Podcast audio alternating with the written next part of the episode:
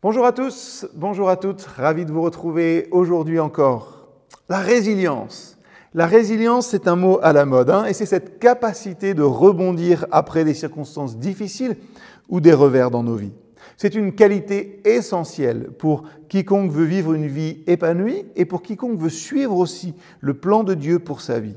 Et la Bible a aussi bien des exemples de personnes qui ont fait preuve de résilience. Prenez l'histoire de Joseph dans le livre de la Genèse, par exemple.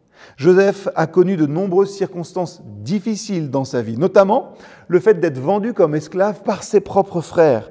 Il a été jeté en prison aussi pour un crime qu'il n'a pas commis. Et même au travers de tout cela, Joseph est resté fidèle à Dieu et il a fait confiance à Dieu pour sa vie.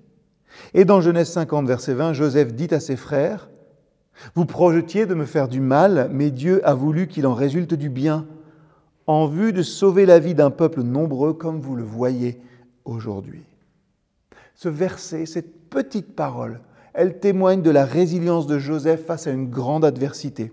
Au lieu d'abandonner, au lieu de devenir amer, Joseph a fait confiance à la souveraineté de Dieu et il a utilisé sa situation difficile pour accomplir les desseins de Dieu. Quel témoignage pour nous. Dans Job aussi, hein, au chapitre 1, verset 21, il dit, Nu je suis sorti du sein de ma mère, et nu je partirai. Le Seigneur a donné, le Seigneur a repris, que le nom du Seigneur soit loué.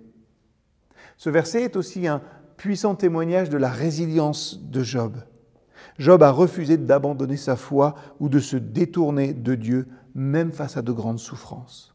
Alors, si vous traversez une période difficile en ce moment, Sachez que Dieu est toujours là et qu'il veut votre bien. Il veut utiliser votre situation difficile pour renforcer votre résilience et témoigner de sa gloire à lui.